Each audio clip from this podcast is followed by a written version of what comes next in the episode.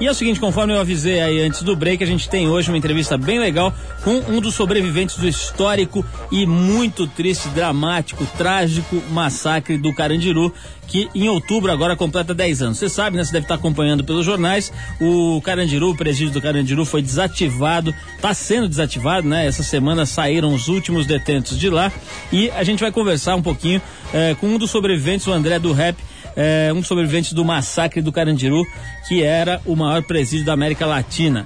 Foi desativado, como eu disse, esses dias. Também o jornalista Bruno Zene, que se juntou ao André para fazer um livro muito interessante chamado Sobrevivente André do Rap do massacre do Carandiru, que narra os acontecimentos do horripilante 2 de outubro de 92. Também, depois teremos também para descontrair o nosso velho bom Pedro de Lara, que hoje vai acudir um ouvinte à beira de um ataque de nervos.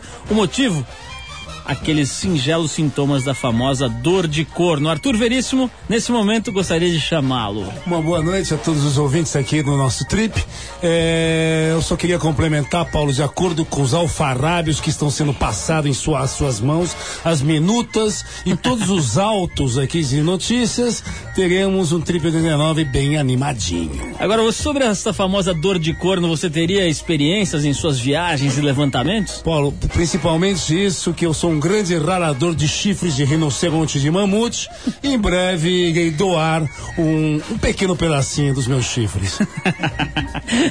então, Arthur, é o seguinte, vamos começar tocando um sonzinho do Bob Marley, que não precisa nem apresentar, né? Recomendações à parte. Dispensa apresentações, Robert Nesta Marley com Walk the Proud Land. Good vibration.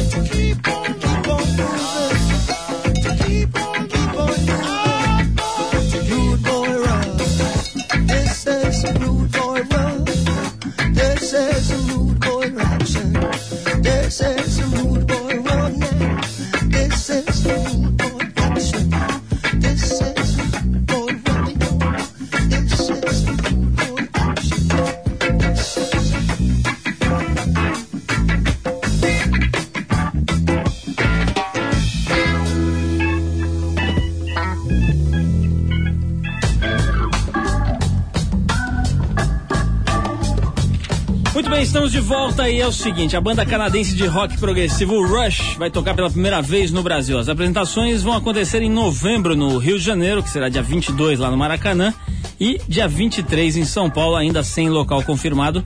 Também em Porto Alegre, dia 20, no Estádio Olímpico. Os shows fazem parte da turnê Vapor ou Vapor Trails, acho que é isso, né? Que divulga o disco de mesmo nome lançado esse ano. O álbum, que é o 17 do grupo, marcou a volta do Rush aos estúdios seis anos depois do lançamento do CD Test for Echo. Parece que dessa vez, finalmente, os caras do Rush vêm aqui ao Brasil. Arthur, o que você me diria da banda canadense de rock progressivo Rush. É, Paulo, tem uns que gostam do Rush, mas eu sei que vai tocar o Red Rot aqui no Brasil, que é um show que eu tenho uma preferência maior. É, inclusive, recenti, não, inclusive, recentemente teve o Echo and the Bunnymen, também é uma banda que eu gosto. Mas o Rush é, é bacaninha. Vai. Agora. é, lavo minhas mãos, Pôncio Pilatos. Agora... Ou não tô agora, nem aí. Agora. Agora é o seguinte, quero lembrar, né, que o Red Hot tem o apoio da 89, né? O Red Hot Chili Peppers é uma promoção da 89 aqui que tá arrasando, porque todo mundo vai querer ver esse show, né? Não, ao menos eu dei um adentro agora e realmente seja bem-vindo a garotada, a garotada não, os caras já estão com 40 anos, estão vindo lá do berço da Mama América, Califórnia. Pelo, pelo que eu pude perceber, Arthur, por você não teria a hora do Rush aqui no Brasil, né? Por favor, dispense comentários, Paulo. Arthur, falando em comentários, comentários desejáveis e indesejáveis, quero saber o seguinte: você já deu uma olhada aqui na TPM desse mês, meu amigo? É, eu, essa capa, é, é, eu conheço o Dinho, chegado velho, mas eu prefiro a outra capa que tem uma gata maravilhosa na capa. Como é que é Qual seria a sua crítica a essa capa? Vamos aprofundar um pouco essa questão. Qual seria a sua crítica a essa capa com o Dinho Ouro Preto, por gentileza? Acho que é muito sorrisos, é muito, sor, é, sabe? É, é, você gosta, né, Paulo? Eu gosto de um outro departamento.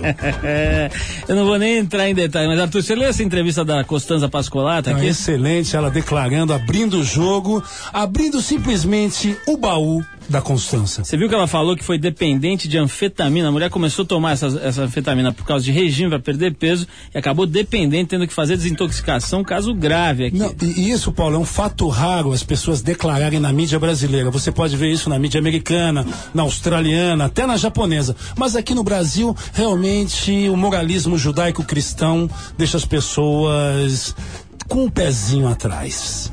Professor Borborema.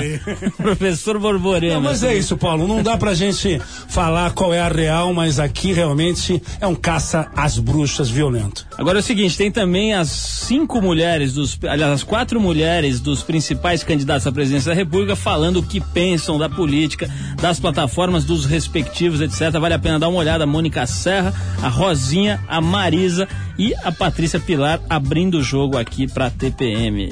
Não é por nada não, TPM, nota 10 nessa edição. Agora, Arthur, você falar dessa capa, depois daquelas suas fotos, daquele seu ensaio Procura uma Mulher, aqueles tipinhos ali que você posou ali, vamos conversar isso daí direito. Não, em breve me vejam num domingo legal, atrás de uma nova esposa. Ah, copiaram a pauta. Não, por favor, né? Quem hoje tem de 25 a 30 anos com certeza passou alguma tarde da infância grudado à TV assistindo a Papai Papudo, Vovó Mafalda e Bozolina animando provas emocionantes como Bozo Corrida e Batalha Naval no programa lógico do Bozo.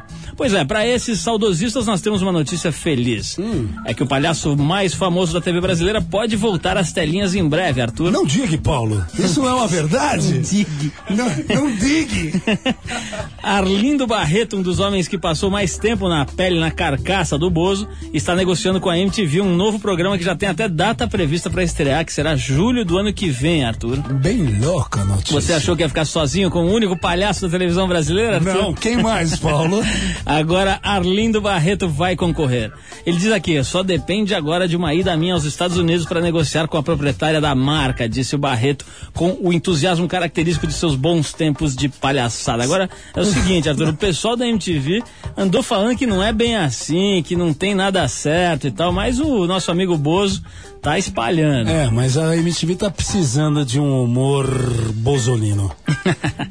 Bom, então vamos tocar aqui um sonzinho do The Doors, Arthur. Lembrando que daqui a pouquinho tem uma entrevista para falar com um dos únicos sobreviventes do massacre do Carandiru. Tava lá no dia, quer dizer, não um dos únicos, né? Mas tava lá no dia e passou ali um dos piores dias da história do sistema prisional do país. Daqui a pouquinho a gente vai falar com ele. Agora vamos tocar um Doors com um clássico. Qual? É uma música que eu gostaria de dedicar a você. Let's my fire. Oh. Não, pior.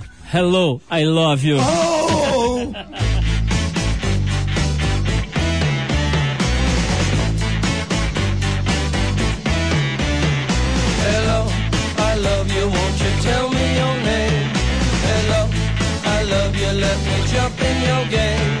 Hello, I love you, won't you tell me your name? I love you, let me jump in your game. She's walking down the street, blind to every eye she meets. Do you think you'll be the guy to make the queen of the angels sigh?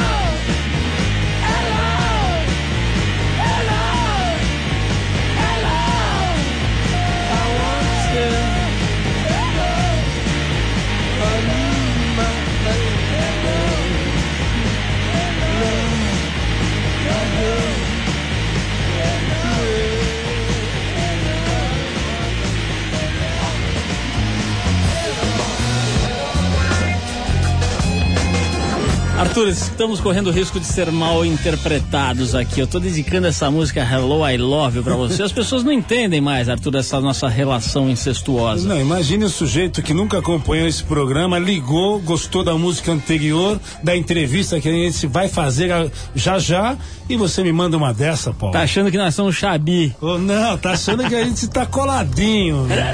Arthur, o negócio é o seguinte, Fala olha só. sério. Vou te falar sobre o efeito estufa agora. Eu resolvi falar sobre o efeito estufa. Isso é coisa séria mesmo.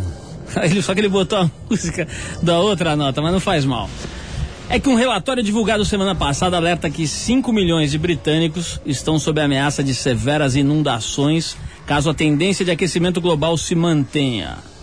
O estudo que deverá ser divulgado nos próximos dias afirma ainda que 3 quintos das áreas agrícolas do Reino Unido poderão sofrer danos por inundações e que a população poderá ter de abrir mão do uso de combustíveis derivados de petróleo o maior agravante do efeito estufa. O relatório recomenda ao governo da- do Reino Unido que tome medidas concretas para desincentivar o uso de carros de passeio.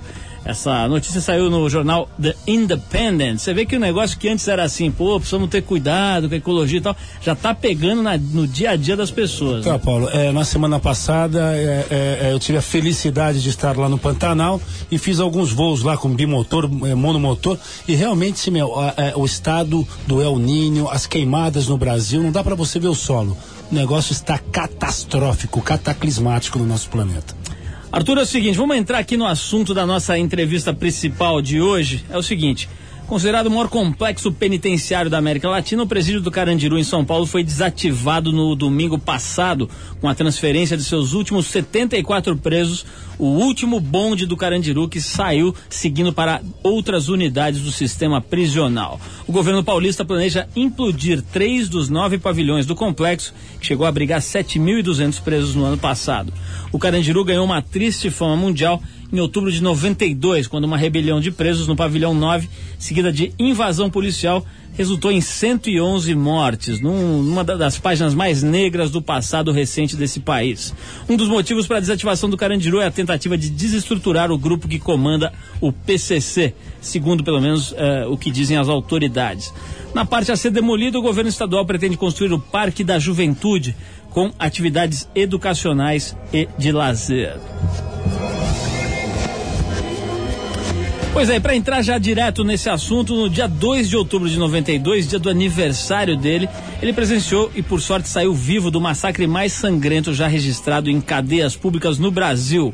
Hoje, quase 10 anos depois, livre, o ex-detento André do Rap lança em coautoria com o jornalista Bruno Zene um registro do episódio que marcou a sua vida e a de todos os brasileiros que têm um pingo de consciência, né? A tragédia mais dramática do sistema de, de, de prisões, né? Do sistema carcerário no país. O livro Sobrevivente André do Rap, do massacre do Carandiru, conta em detalhes o que aconteceu naquela, naquele trágico dia dentro do pavilhão 9 do maior presídio da América Latina, desativado ontem, desativado esse último domingo aqui. Escuta, o que é essa música que você botou, Edu? É uma música de missa aqui, o cara botou, Edu? São fantasmas, né? Vamos começar aqui conversando com. Nós estamos aqui então com o Bruno Zene, eh, que é o jornalista que fez a compilação junto com o André do Rap das histórias desse episódio. Vou começar conversando com o Bruno mesmo. Bruno, como é que vocês dois acabaram se encontrando, se conhecendo e como é que você puxou esse projeto aí do livro? Bom, a gente se conheceu no ano passado, em 2001, do, durante o julgamento do Coronel Birata Guimarães foi o PM que comandou a chacina, né? Eu fui até, a, até o fórum da Barra Funda, onde estava acontecendo o julgamento, é, porque eu tinha um projeto que era um pouco diferente desse que a gente acabou desenvolvendo juntos, né? Eu e o André. Eu queria contar a história dos 111, porque, enfim, a mídia, né, a imprensa, de um modo geral, transformou os caras em números, a gente não sabe quem morreu. É, fui lá para tentar conhecer pessoas ligadas ao massacre, família, é, ex-mulheres, filhos, eventualmente. Tinham caras que morreram que tinham filhos já, né? É, e conheci o André. O André já tinha esse projeto de escrever um livro, ele já tinha muita coisa escrita. E aí a gente foi batendo bola e tal, trocamos telefone. E surgiu, começou a ser escrito ali o livro. Ô André, me, me, me deixa saber uma coisa. No dia 2 de outubro de 92 era teu aniversário, né? Como é que você o que, que, você esperava daquele dia, a hora que você acordou e falou, pô, tô completando aniversário e tal? Como é que era a tua expectativa e o que, que veio de revés aí? Quanto é que, quantos anos você estava completando naquele dia? Bom, é, eu estava completando 21 anos e tal. Mas o cara que tá preso, né, meu, não existe dia de aniversário, né? Nem Natal, nem Ano Novo, né? Então a expectativa era aquilo, né? Era um dia normal, um dia comum, entendeu? Os aliados chegavam, davam um salve. Salve é trocar uma ideia, né, meu? desejar mais um ano de vida ou um dia de vida que seja, né? que você vive num mundo de incerteza, né? E era um dia de uma, um dia normal, uma rotina normal. André, né, no, no, livro você fala que não teve rebelião nenhuma, né? Que estava exatamente o que você falou agora, que estava um dia normal. O que, que motivou, então, na tua opinião, a invasão e o ataque da polícia? O que, que realmente estava acontecendo entre os presos no dia da, da, da, do massacre, antes da polícia chegar? É, porque na realidade é assim, a rotina da cadeia é essa, né, meu? Então sempre você imagina várias mentes num lugar só, entendeu? E o que aconteceu foi uma briga de dois companheiros, entendeu? E a e negligência dos funcionários que saíram gritando que era rebelião, entendeu? E, e causou nessa situação aí que é, originou-se, né? Os caras falam 111, mas morreram mais de 500 pessoas, né? Então é hipocrisia que os caras falam aí, né? Bruno, você chegou a apurar esse tipo de coisa? Quer dizer, teve muito mais mortes do que a, a imprensa conseguiu apurar, do que, que foram divulgadas? Isso é muito difícil de determinar, né? É, os corpos não apareceram, né? Quer dizer, é, os corpos que apareceram foram de 111, né? Então não tem como a gente provar é, que foram mais mortes, né? É, não cheguei a, a apurar, não. Tem um livro muito bom que foi publicado antes do nosso, né, que é um livro de, do Eloy Pietá, que era deputado estadual na época, é, mas ele também não, não especula sobre quantos teriam sido, né? É, mas é muito difícil, né? Teria que, isso talvez seja um, um trabalho a ser feito ainda, né? Apurar exatamente como essa, essa história dos 111, que precisa ser contada ainda, é, esse é, uma, é um trabalho de apuração que precisa ser feito mesmo, né? Um levantamento minucioso, jornalístico do que de fato aconteceu naquele dia. É, Bruno, é, e existem teses para onde é que foram esses outros corpos? Eles foram para onde? Foram para pedreiras? Desapareceram? Para onde é que foram esses corpos? As possibilidades. É, as possibilidades são as possibilidades de desova, né? Não sei onde é que pode ter sido. O André pode falar melhor, eu acho que ele, ele conhece melhor esse ambiente aí, né? O que Onde é realmente aconteceu, André? Então, na realidade, o que. O objetivo desse livro é mostrar essa outra realidade, né? Porque pra sociedade aqui fora, os caras conhecem o massacre do Carandiru, né, meu? Mas quantos mortos, quantos cadáveres? Então, pra você ver, os caras já fizeram uma coisa errada que foi fazer a gente mesmo carregar os corpos. Então, é, toda pessoa que não é leiga, né, sabe disso, que quando há um crime você não pode mexer no corpo, né, meu? No cadáver, né, meu? E ali os caras obrigaram nós mesmos a carregar os companheiros. E eu, como centenas, milhares de companheiros que estavam lá, tivemos que carregar na opressão, entendeu? Vários companheiros carregavam. E eu vi na minha frente, como vários companheiros, os caras ligar o caminhão de lixo, aquela, aquela bitoneira e jogar os corpos lá dentro e ser torturado, tri, triturado, né, meu? Cachorro mordendo os companheiros, entendeu? E você não poder fazer nada, entendeu? Então, e as desovas? Os caras desovou corpo em vários lugares, entendeu? E os caras têm a hipocrisia de meter no jornal lá que foi 111. Então, quem tava lá sabe. Eu gostaria até que vários sobreviventes aparecessem para estar falando sobre a situação. Ô, André, eu vou querer saber daqui a pouquinho, depois do- da música que a gente vai tocar agora, como é que você fez para sobreviver? Eu li aqui na, na- na reportagem que saiu na- no jornal e também li nos trechos do livro, mas eu quero que você conte aí com as tuas palavras. É, mas antes disso, a gente vai tocar um Black Crowzinho aí para relaxar a galera com A Conspiracy. A gente já volta. Continuamos com esse relato.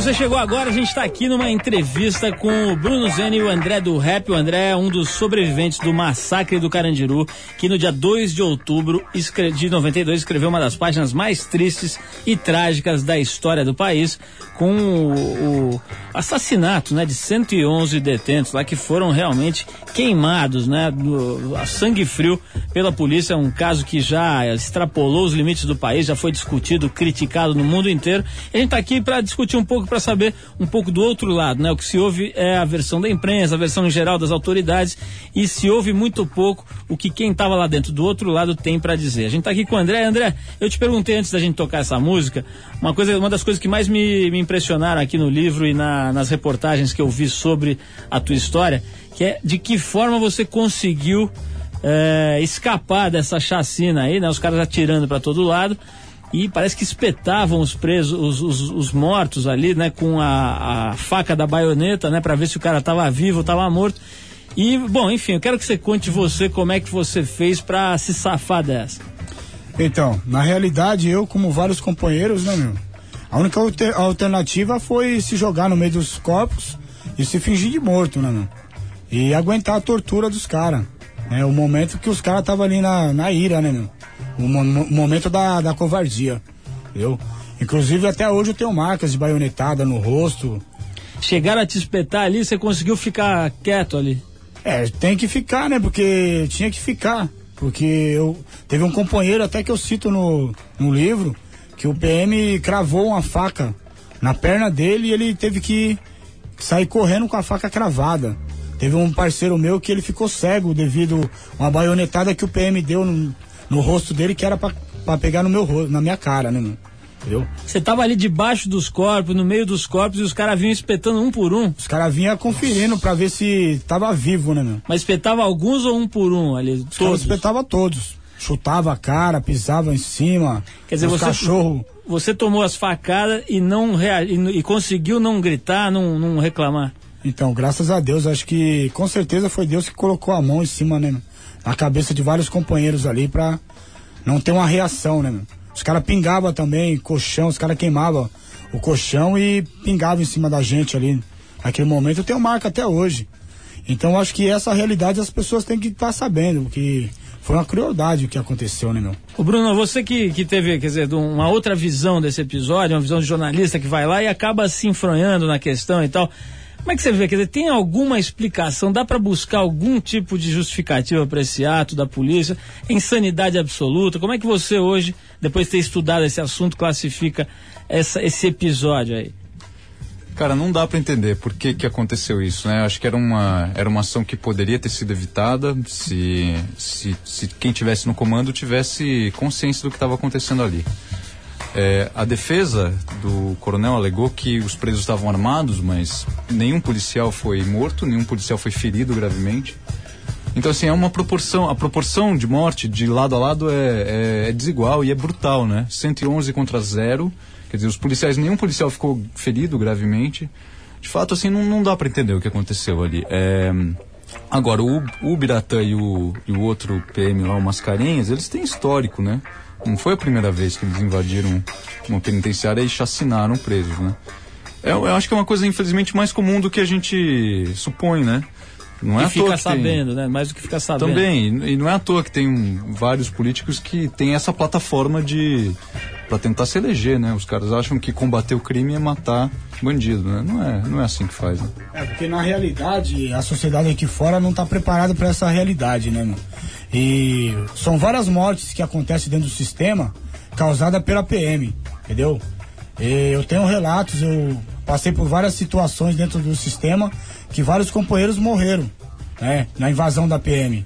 Presidente Bernardes Alves de Carvalho, vários companheiros morreram na minha frente, sendo transferido de bonde, entendeu? Bonde é o veículo, o transporte que os caras usam. Os caras te colocam dentro de um, de um carro que você não tem ventilação, você não tem como respirar. Então você fica duas, três horas ali você vai morrer asfixiado, entendeu?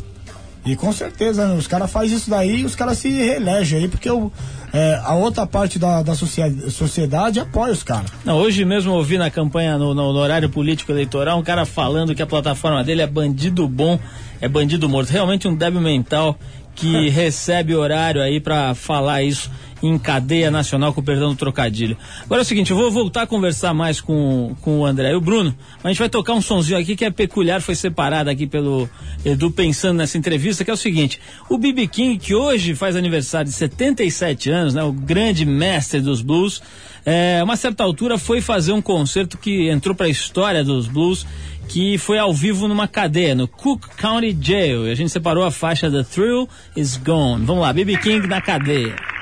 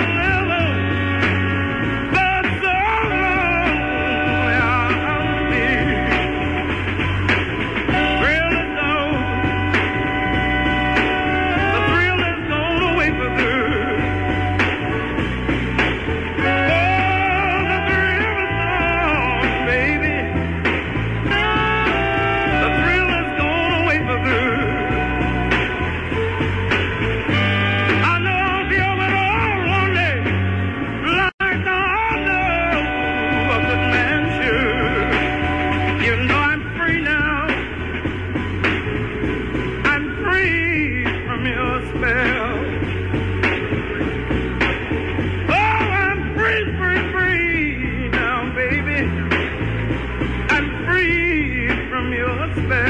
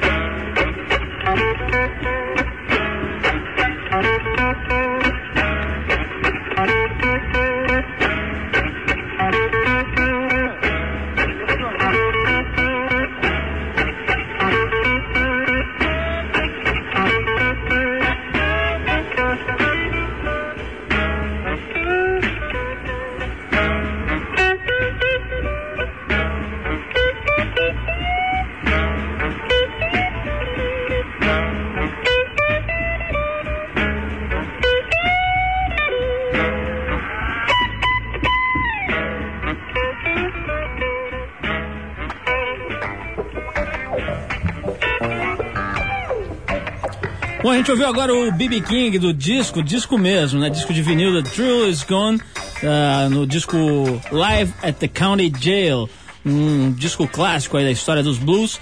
E o BB King está fazendo aniversário de 77 anos, em plena forma, continua tocando, dando seus concertos por aí. Inclusive já esteve algumas Várias vezes né? aqui no Brasil. Várias vezes. O- bom, nós estamos conversando aqui, se você ligou o rádio agora, estamos conversando com o André do Rap e Bruno Zene, os dois que assinam um livro bem interessante que você pode procurar por aí nas livrarias, livro da Labor Texto Editorial, chamado Sobrevivente André do Rap, do Massacre do Carandiru.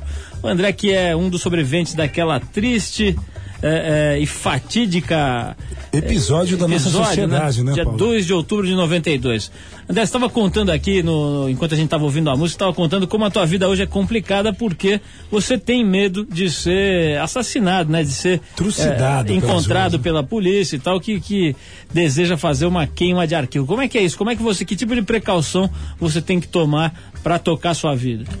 É, na realidade você fica tipo sem vida, né, meu? Porque você vai viver durante o dia, à noite já, você já não pode. Tem algumas precauções que você tem que tomar, né? Então já não ando de madrugada, se eu vejo uma viatura eu já desvio, porque eu sei que os caras é opressor, né, meu?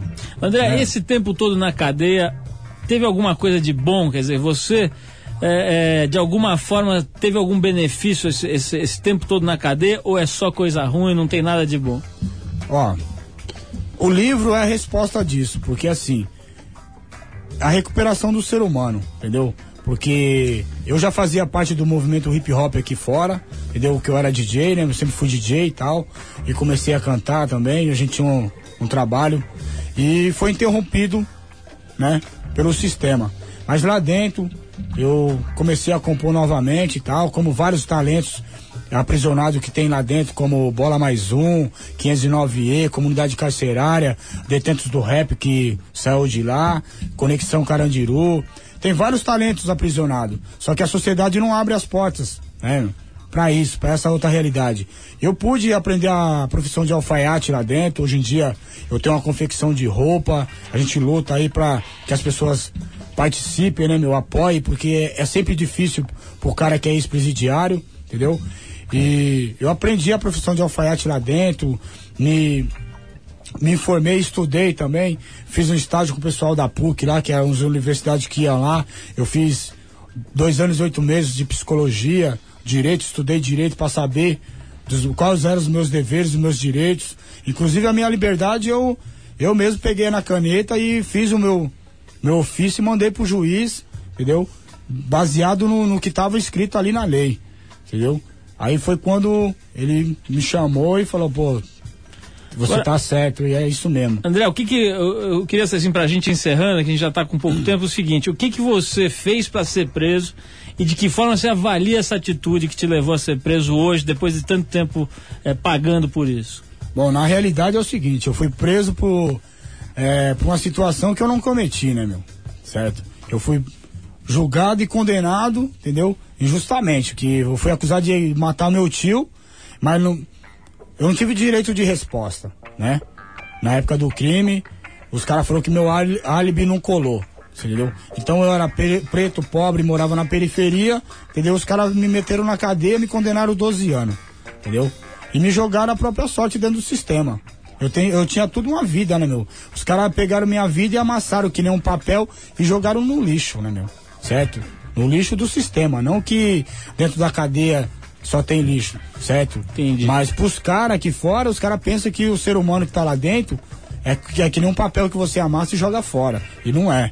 O cara que tá lá dentro é um ser humano. O cara merece ter, ser visto como cidadão, né? Bom, Bruno, você que, que foi lá e acabou se enfronhando nesse episódio todo e, e fazendo junto com o André esse livro, é, é, cada vez mais algum, alguns veículos, como a gente aqui tem feito possível e tal, tem aberto espaço, o- as próprias editoras de livros, né? A gente já entrevistou o Josenir, tem falado aqui volta e meia do Luiz Mendes, que é outro preso que escreve na Trip todo mês. Parece que, que um- uns pedacinhos aí da sociedade estão percebendo que se não tratar as pessoas que estão presas como gente, o negócio nunca vai endireitar, né? Como é que você está analisando hoje? Quer dizer, é, o fato de você ter dedicado tanto tempo e tanta energia para esse trabalho está te trazendo benefícios pessoais, profissionais? Como é que você vê a importância disso para que o preso comece a- a- a ser tratado como gente?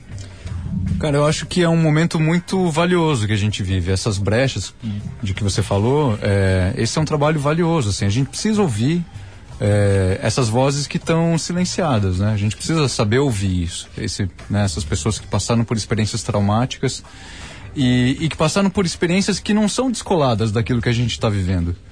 É, a gente não é culpado pelo que essas pessoas passaram, mas a gente tem responsabilidade, né? Eles estão.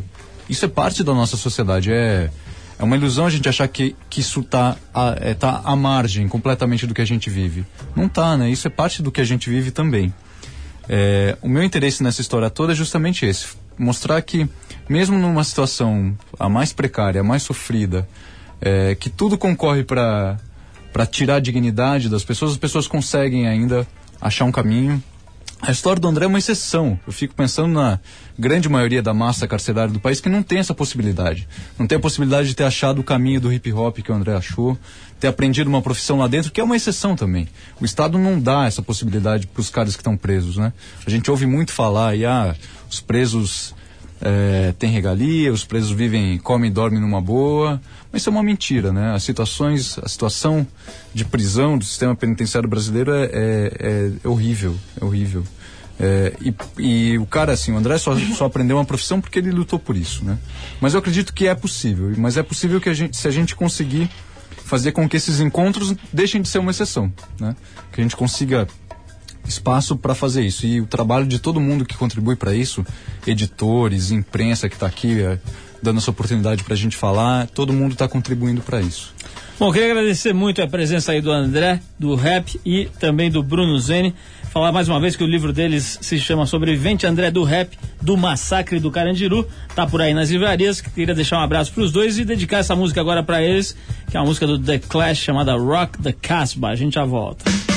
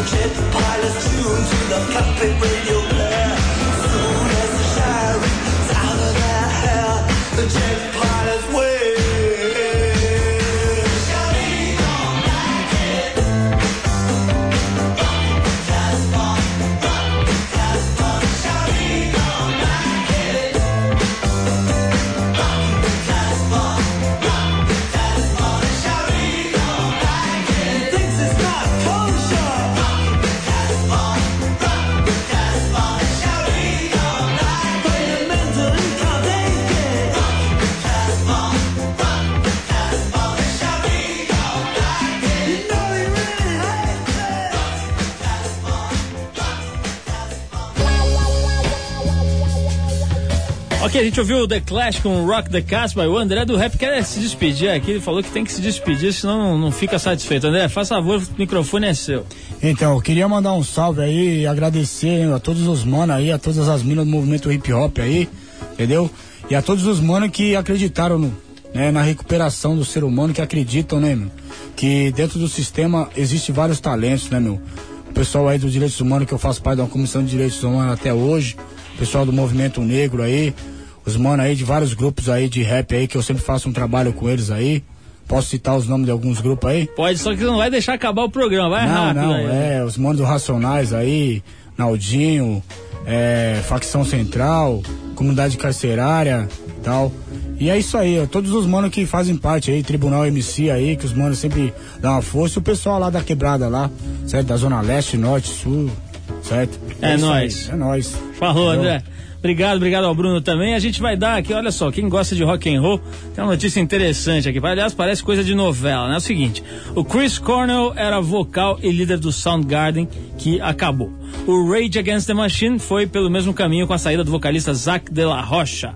Meses depois, o Cornell e os remanescentes do Rage Against the Machine se juntaram e formaram um novo grupo, o Civilian Project, que gravou um disco e já tinha até shows marcados no Ozfest 2002, aquele festival que era promovido pelo Ozzy Osbourne. Só que o Civilian também acabou, quer dizer, os caras realmente não sabem o que querem, né? Junta a banda, separa a banda. Meses depois, teve uma reconciliação. O Cornell e os ex-Rage Rage Against the Machine estão novamente juntos, mas agora sob o nome de Audioslave.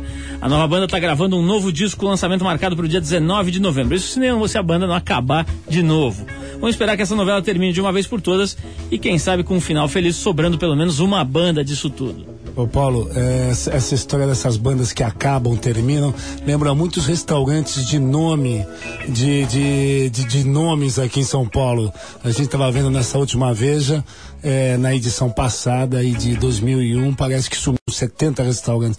Então é um negócio que vai e vem uma gangorrinha, né? Vai ver que essas bandas foram junto com alguma cantina dessa. Eu acho que algum chefe de cozinha tá cantando uma banda dessa, né?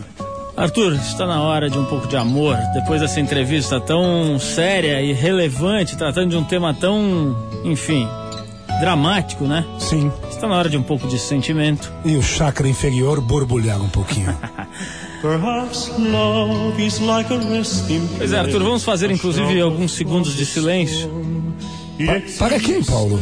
Já quebrou os minutos de silêncio. É que é o seguinte, a gente deve manter a ordem porque o clima está tenso, porque hoje a situação do nosso guru Pedro de Lara é um tanto quanto delicada. Problemas emocionais. Trata-se do seguinte, Arthur.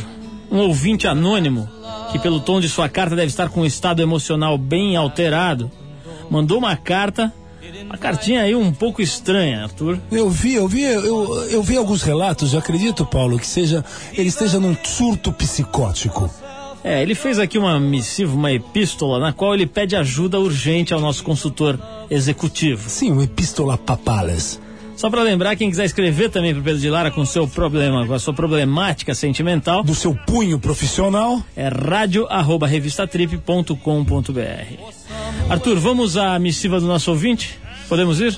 Respiração, meditação, acompanhemos esse novo relato. Faça movimentos de Tai Chi Chuan enquanto eu leio a carta. Tchum, tchum, tchum, tchum. Vamos lá. Pedro, vou direto ao assunto. Quando estamos desesperados, ficamos burros, cegos. E é por isso que estou fazendo isso.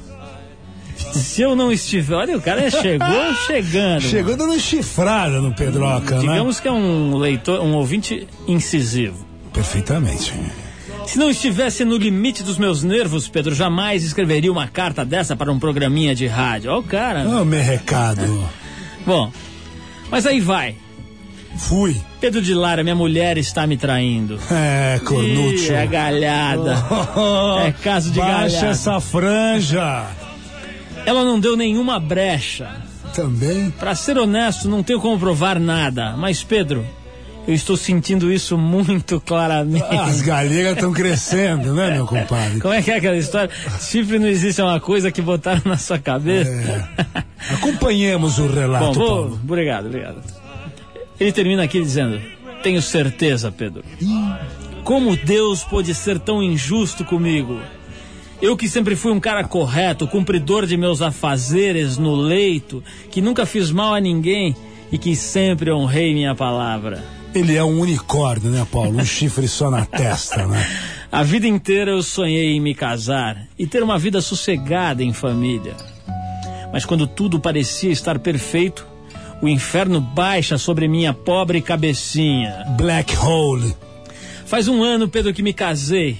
Foi uma cerimônia simples, uma cerimônia carinhosa, apenas as pessoas mais íntimas. Meio zazen, né? Logo depois fomos a uma lua de mel em Araxá. Que beleza. Foi uma delícia, andamos até de cisne de pedalinho. Que maravilha. Minha mulher sempre foi muito atenciosa, carinhosa. Olhava pro garçom, pro pedreiro, pro É. padeiro. Você quer fazer outra carta, é isso? Não, tô complementando, que eu já tô antevendo o problema desse pobre coitado.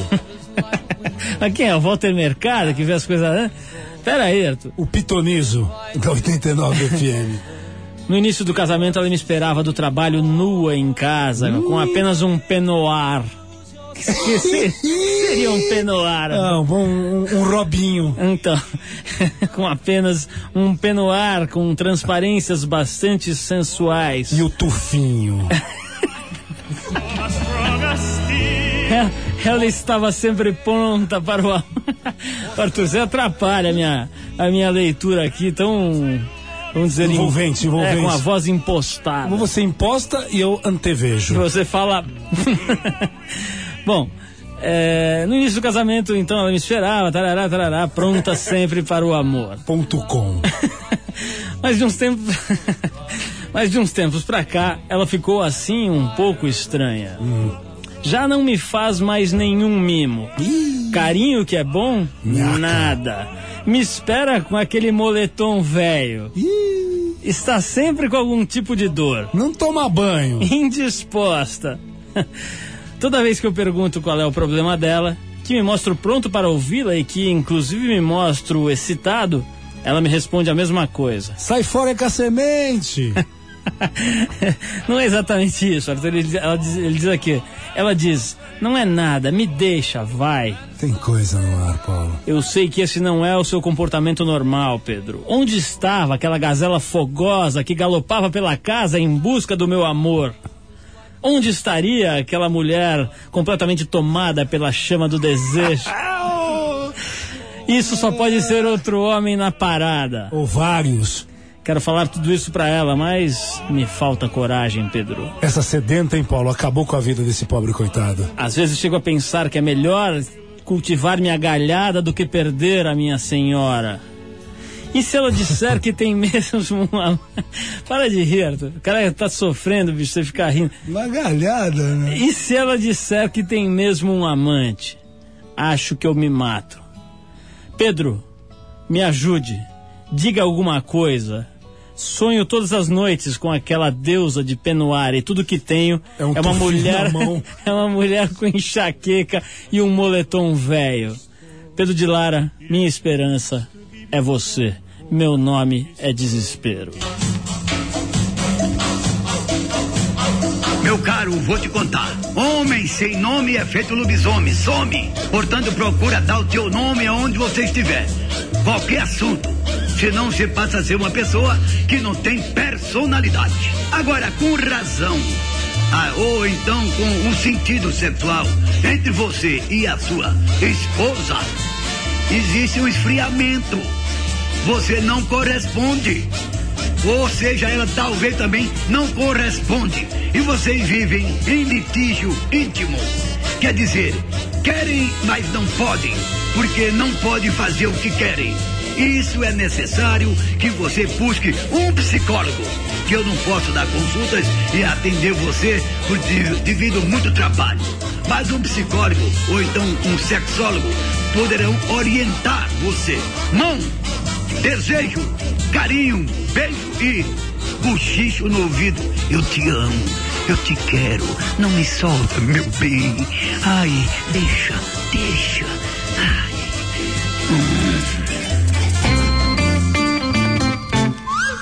Arthur Veríssimo é com olhos marejados de tristeza que me despeço de você e de nossos ouvintes nesse momento, já que o Triple 89 tem que terminar. Ô Paulo, a nossa carga tributária termina nesse momento e a sementinha se recolhe com uma passinha. Sim, o Trip 89 é um programa independente feito pela equipe da revista Trip e também da TPM Trip para Mulher, em parceria com a Super 89 FM, a Rádio Rock. A apresentação é de Paulo Lima com Arthur Veríssimo interrompendo a granel. Direção de Ana Paula Ueva, produção de Eduardo Marçal, colaboração de Bruno Nogueira e nos trabalhos técnicos o Super Eric. Quem quiser escrever pra gente, já sabe, pode mandar para rádio arroba revistatrip.com.br BR. Agora, aguardem o detalhe. Em breve teremos uma nova promoção. Jabá com Arthur Veríssimo, é Quem isso? deseja um pênis de foca. Arthur, o Ibama vai vir caçar a gente já já. Nós que vamos virar pênis de foca por aí, troféu nos Mas é concursos. difícil, hein? É uma peça rara, viu? Bom, segunda que vem a gente volta com mais um Trip 89 aqui pela sua Rádio Rock. Até lá. Até segunda.